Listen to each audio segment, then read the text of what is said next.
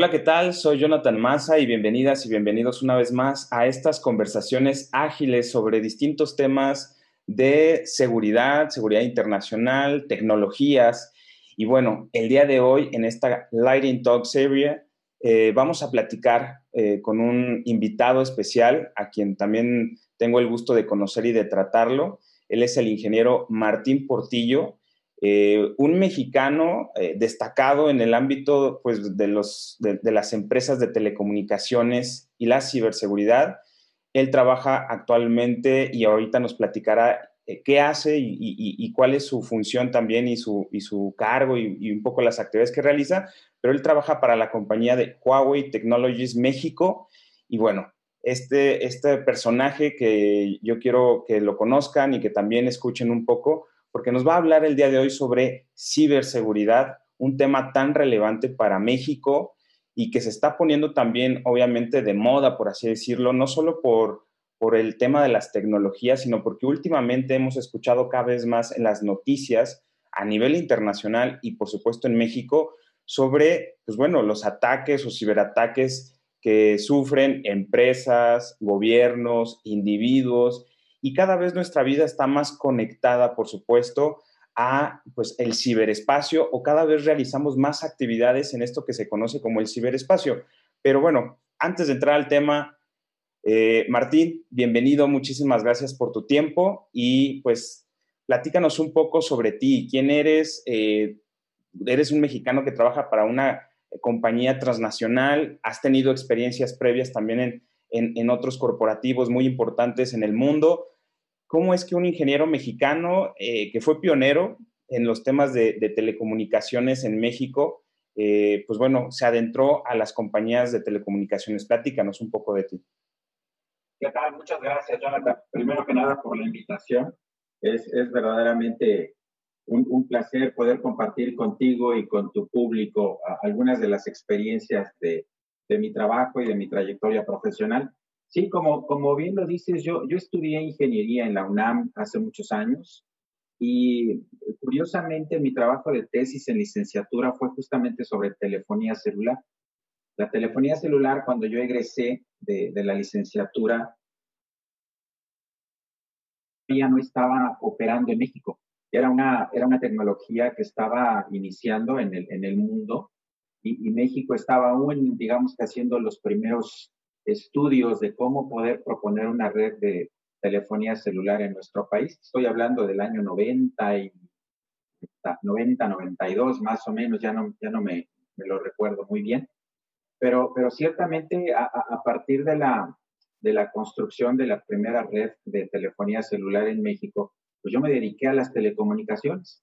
Entonces ya son muchos años trabajando en estos, en estos temas.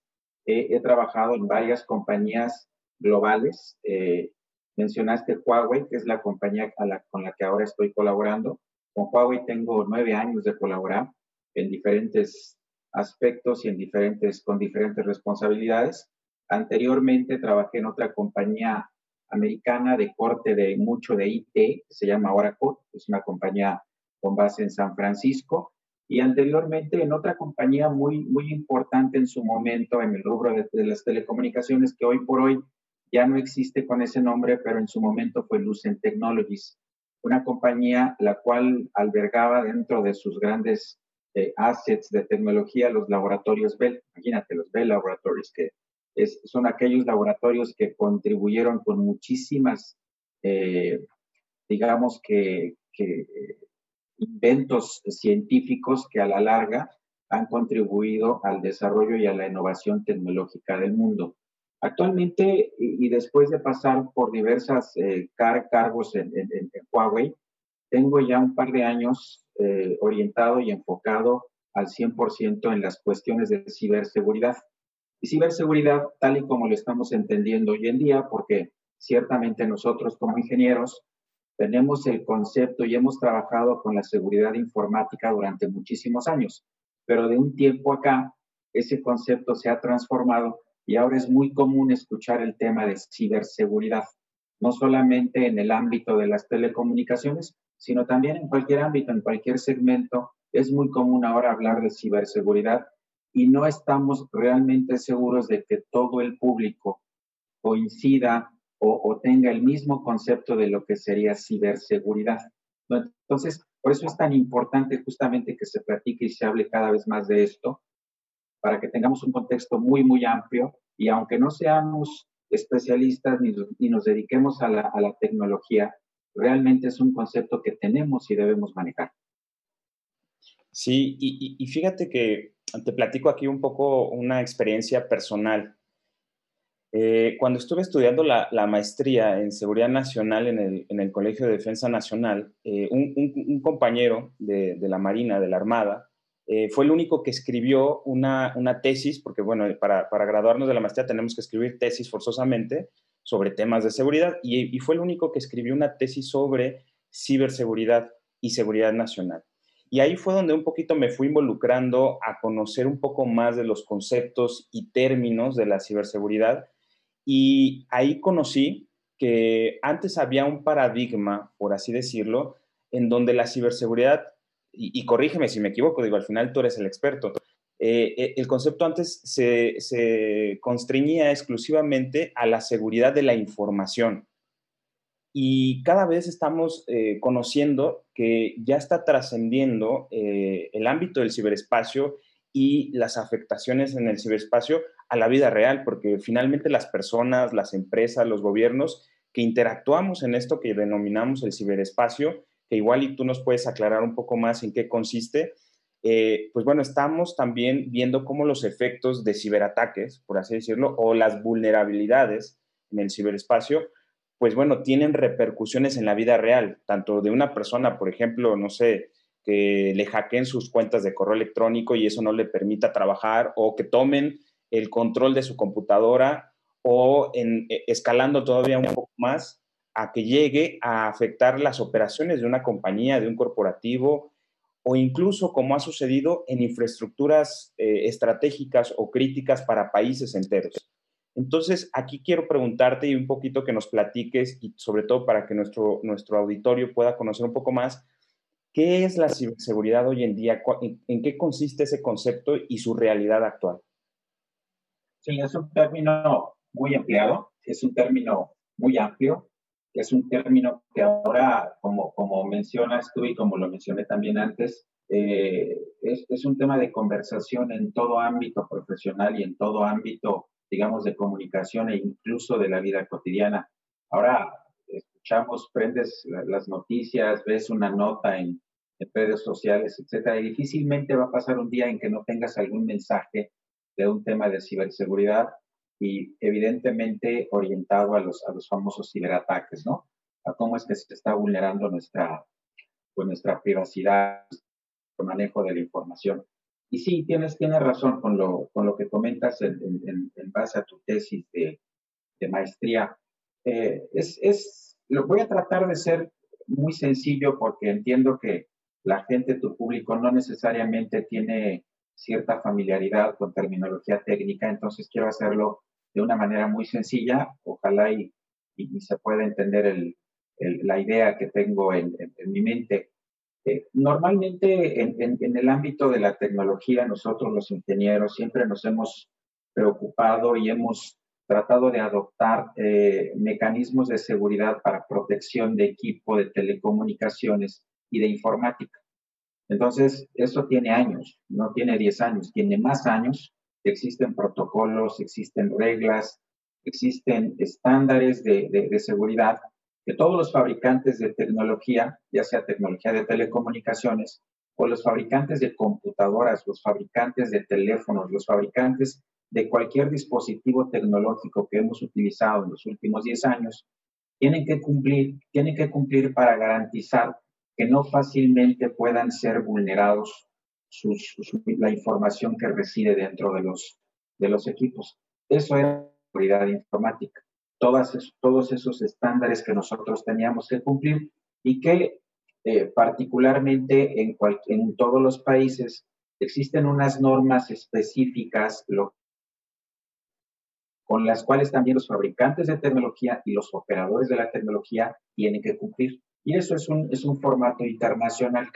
Bueno, Ahora viene el tema del, concepto de ciberseguridad, del ciberespacio, y ahora incluso también estamos hablando de, un tema de, ciberdelitos, de, toda esta, esta situación. Ciberseguridad es un concepto muy amplio.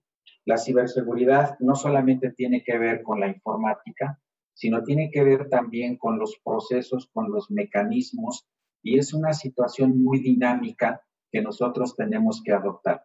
Ya no se trata simplemente de garantizar que el equipo cumpla con estándares de seguridad, sino también se trata de entender y de conocer que el usuario final, nosotros, nosotros que utilizamos un teléfono, nosotros que utilizamos una computadora, necesitamos también, perdón, perdona que no apague el celular, este, necesitamos también de alguna manera eh, conocer algunos protocolos, algunos estándares y algunos procedimientos que permitan de alguna manera también garantizar que estamos, eh, que estamos colaborando con estos temas de ciberseguridad. Procedimientos muy sencillos que eventualmente dices, bueno, pues yo creo que cualquier persona los, los, podría hacer, pero son cosas tan, tan simples como el simple hecho de, de contar con un password seguro. Y ahora, afortunadamente, hay muchas instituciones que nos tratan de educar de cómo, de cómo crear un password seguro que cumpla con los mínimos requisitos que de alguna manera desincentiven a aquellas personas que quieren acceder a tu, a tu, a tu portafolio de, información, de productos o de lo que sea, ¿no? Eh, platicando simplemente en el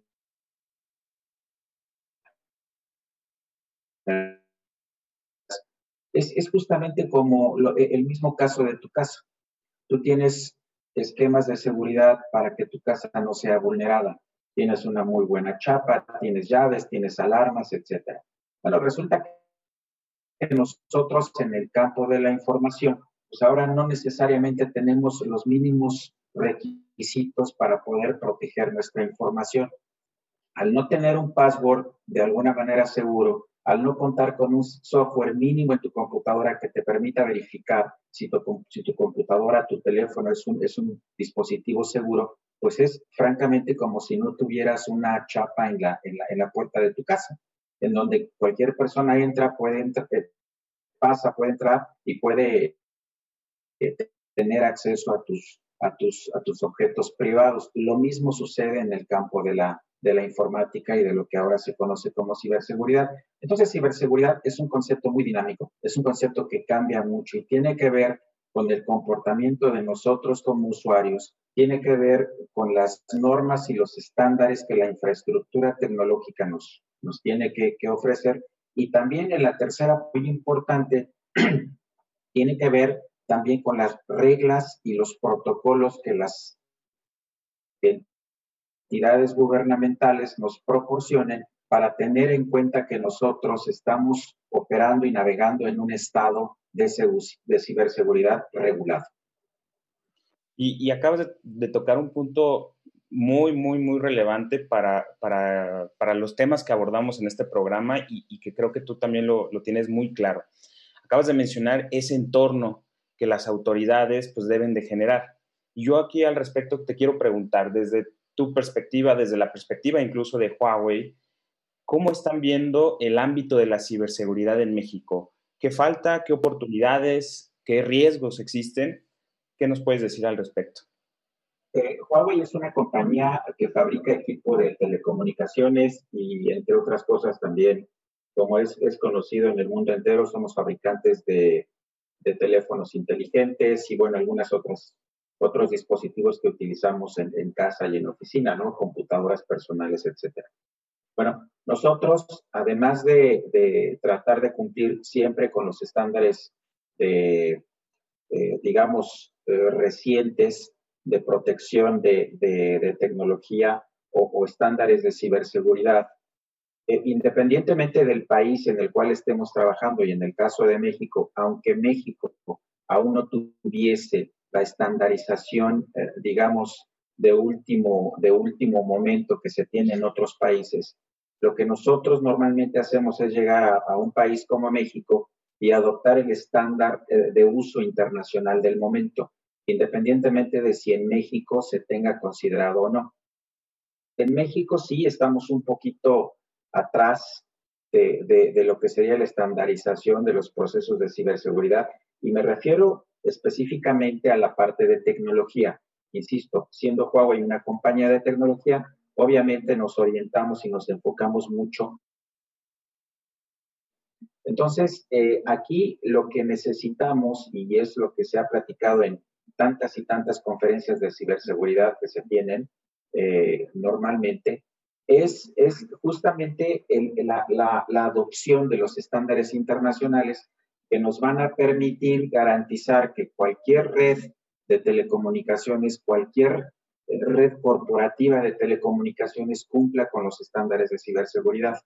Entonces, eh, digamos que nuestra misión, independientemente de la fabricación y de la estandarización de tecnología, también es cooperar con, los, con las entidades eh, gubernamentales para poder de alguna manera eh, contribuir en la estandarización del uso de los, de los protocolos y estándares internacionales de ciberseguridad es traer lo que ya está aprobado o está en uso en la Unión Europea, en, Estados Unidos, etcétera, y tratar de adoptarlos y naturalmente eh, de alguna manera customizarlos a las necesidades de México como país.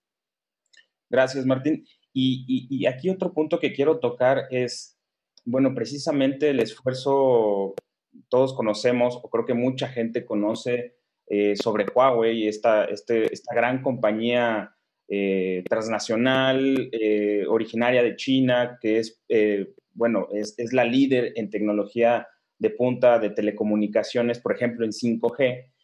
Y, y aquí te quiero preguntar, bueno, ¿qué, ¿qué, es lo que está ahorita haciendo o previendo Huawei en materia de ciberseguridad a nivel mundial? Y cómo podrían ustedes también ayudar o a contribuir en el caso de México a esto que nos podría hacer falta como país? Sí, es interesante.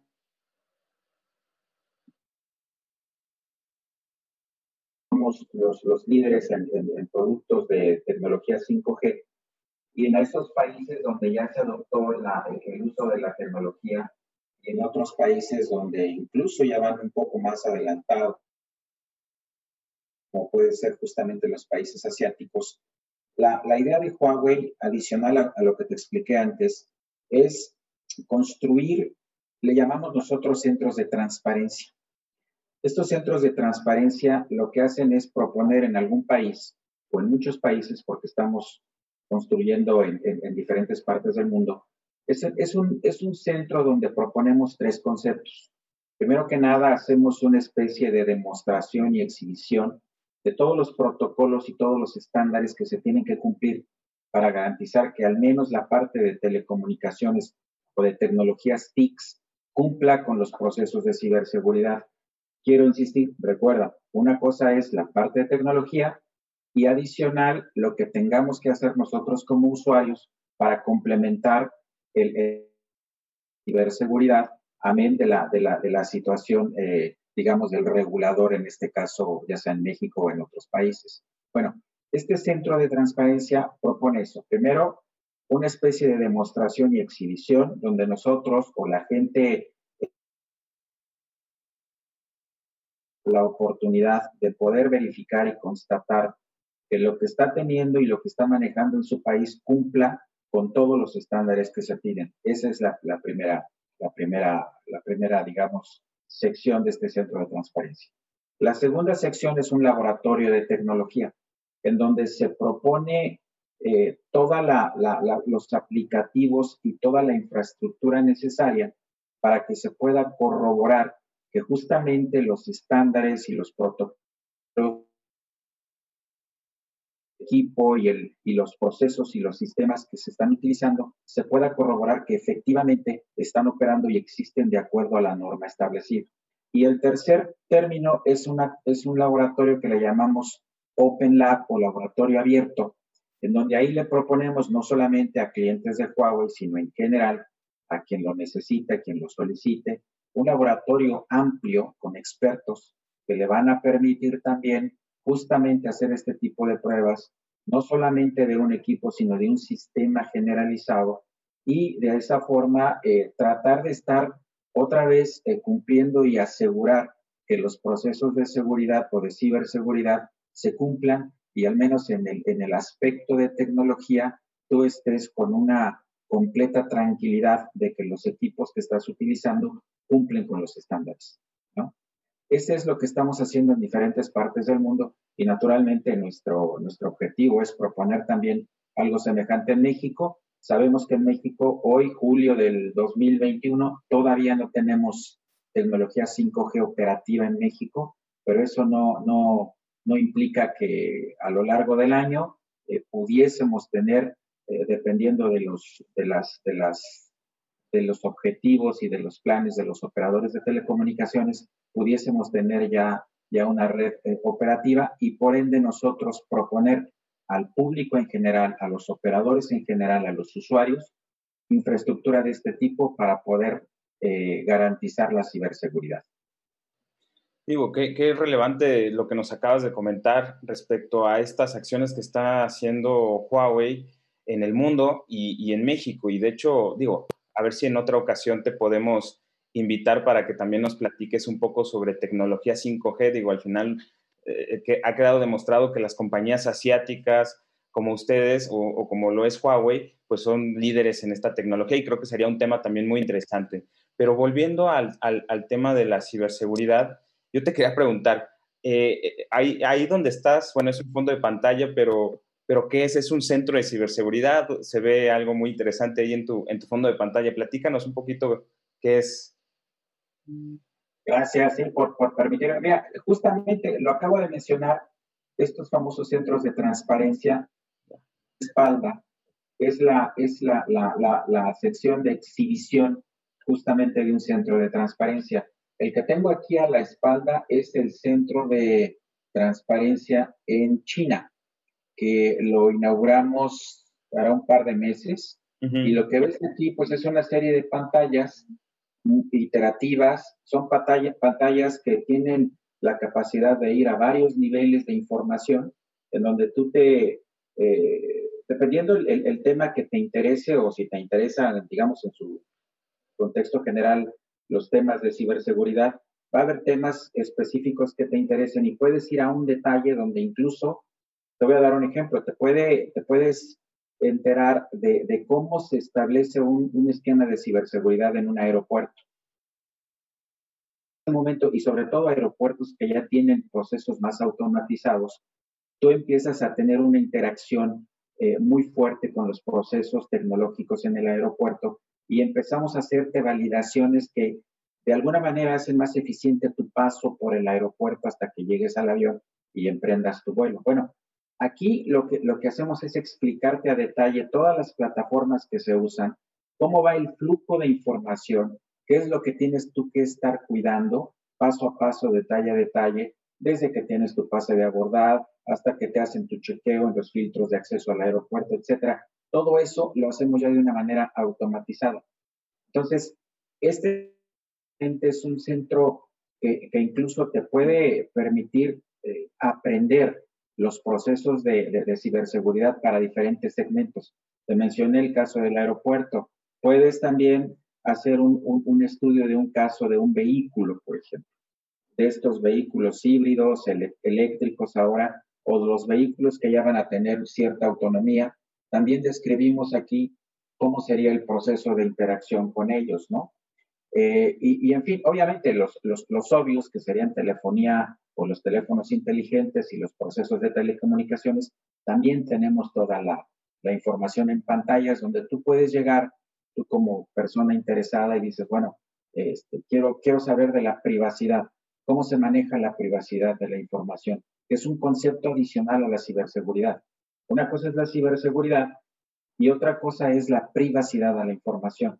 También hay normas, también hay estándares nacionales que proponen cómo manejar los esquemas de privacidad, cómo los podemos definir, cómo nosotros como usuarios y dueños de nuestra información podemos este, garantizar que también estemos cubiertos bajo, una, bajo un cierto término legal del país en cuestión, ¿no? Grosso modo es lo que ves aquí atrás y con gusto la, la siguiente sección, si si el tiempo lo permite, incluso te propongo que hagamos una visita al centro de manera virtual. eso estaría fenomenal, sobre todo también para que quienes nos ven en el programa, eh, pues bueno, puedan visualizar y, creo que sería muy, muy padre poder verlo. Eh, y bueno, a mí me encantaría. Y, aprovechando esto último que comentaste también sobre eh, los ejemplos y lo que están haciendo con estos centros de transparencia, yo te quiero preguntar al respecto de un, de, un, de un, tema muy importante también para quienes nos ven y nos escuchan. Y es, obviamente, se ha hablado de, de todas eh, estas circunstancias geopolíticas a nivel internacional en materia tecnológica. Y sobre todo quiero preguntarte, ¿qué está haciendo Huawei para darle confianza a, a clientes y a países y a gobiernos con el uso de su tecnología y sobre todo en este ámbito de la ciberseguridad? El, centro, el centro por, el, por el nombre mismo del centro, creo que el nombre que se escogió es un nombre muy significativo, Centro de Transparencia, ¿no? Entonces, lo que normalmente estamos tratando de compartir con todos nuestros, nuestros socios de tecnología, con entidades eh, reguladoras de telecomunicaciones de todo el mundo, estamos justamente tratando de compartir los procesos de fabricación, estamos compartiendo los estándares de fabricación, estamos de alguna manera invitando a cualquier entidad, ya sea de gobierno, sea privada, sea usuario, etcétera, a que puedan acercarse a estos laboratorios en donde nosotros podemos demostrar cuáles son los equipos que utilizamos y cómo garantizamos la seguridad del uso de esta, tecnología. Al final del día, recuerda también que esta tecnología, nosotros normalmente, como cualquier fabricante de tecnología, puedo dar otros nombres de, empresas que se dedican exactamente a lo que hacemos nosotros, particularmente empresas suecas y finlandesas. Eh, hay, que, hay que entender que nosotros como fabricantes de tecnología instalamos y proveemos esta tecnología a operadores de todos los países. Operadores de telecomunicaciones tipo, en el caso de nosotros de México, Telcel, por ejemplo, puede ser un ATT, puede ser un Telefónica Movistar, puede ser cualquiera otra de esas compañías públicas que, utilizamos nosotros para nuestra comunicación. Ellos son los que al final del día van a validar y van a utilizar en, en todos los países. Entonces, estos centros tienen como principal objetivo justamente ofrecerle a todos los ingenieros mexicanos de cualquier compañía que puedan validar la tecnología que está siendo usada. Entonces, nosotros, la, forma de, dar la tecnología es poner al alcance de la mano de los ingenieros de las compañías que lo operan y de los ingenieros de las compañías que los usan la tecnología misma. Entonces ahí vas a tener una radio base, cómo opera, cómo funciona. Si tienes el grado de expertise y lo quieres hacer, incluso puedes ir a hacer pruebas de la tecnología y ver cómo funciona.